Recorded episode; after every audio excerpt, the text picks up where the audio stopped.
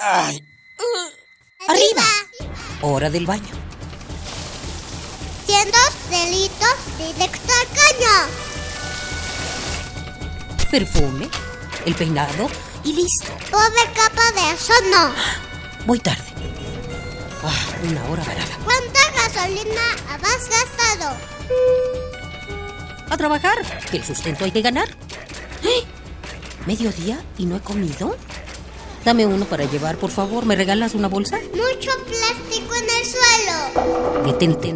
detente. ¿Miraste tu paso por la Tierra? Es tiempo de conocer mi huella. Tu huella. Nuestra huella en el planeta.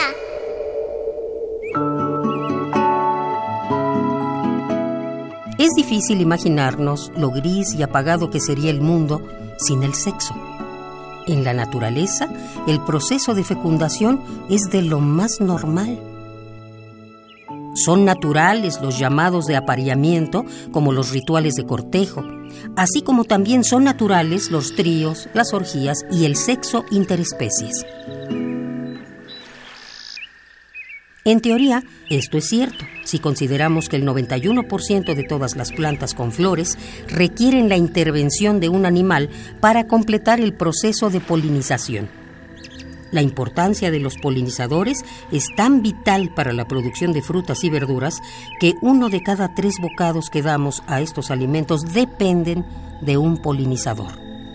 La mayoría de las plantas con flores solo son capaces de producir semillas cuando el polen logra llegar desde los estambres, que podríamos llamar la parte masculina de la flor o androceo, hasta el estigma, que conserva los óvulos en el gineceo. A lo largo de su desarrollo evolutivo, estas plantas encontraron que su proceso de reproducción sería más efectivo si lograban adherir el polen a la piel o el pelaje de distintos animales que los transportaran hacia otras plantas. Es por eso que gastan tanta energía en resultar atractivas para distintas especies, produciendo flores de diversas formas y los más variados olores, desde perfumes seductores hasta pestes que pueden recorrer varios kilómetros. Por lo tanto, las flores son solo un llamativo vestido para un ritual erótico amoroso con fines reproductivos.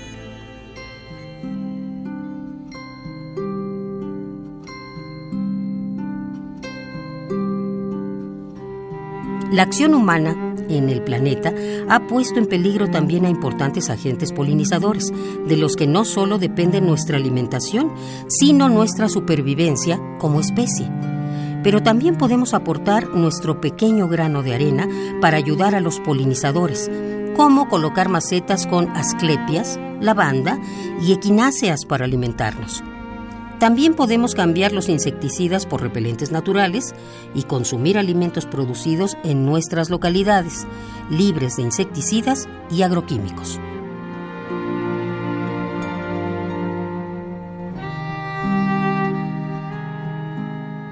Si deseas aprender más acerca de la polinización y cómo evitar dañarla, acércate al programa universitario de Estrategias para la Sustentabilidad.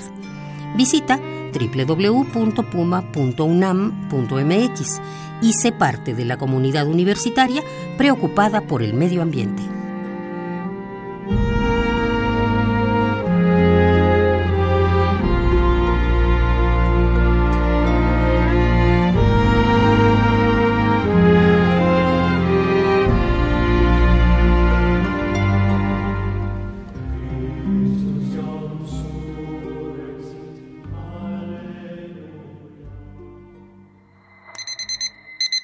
Ay.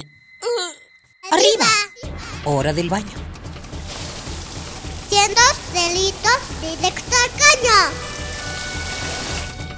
Perfume, el peinado y listo. Pobre capa de eso no.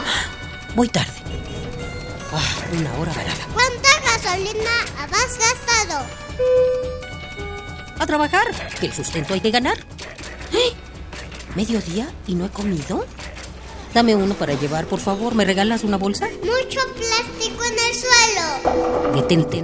detente. ¿Miraste tu paso por la Tierra? Es tiempo de conocer mi huella. Tu huella.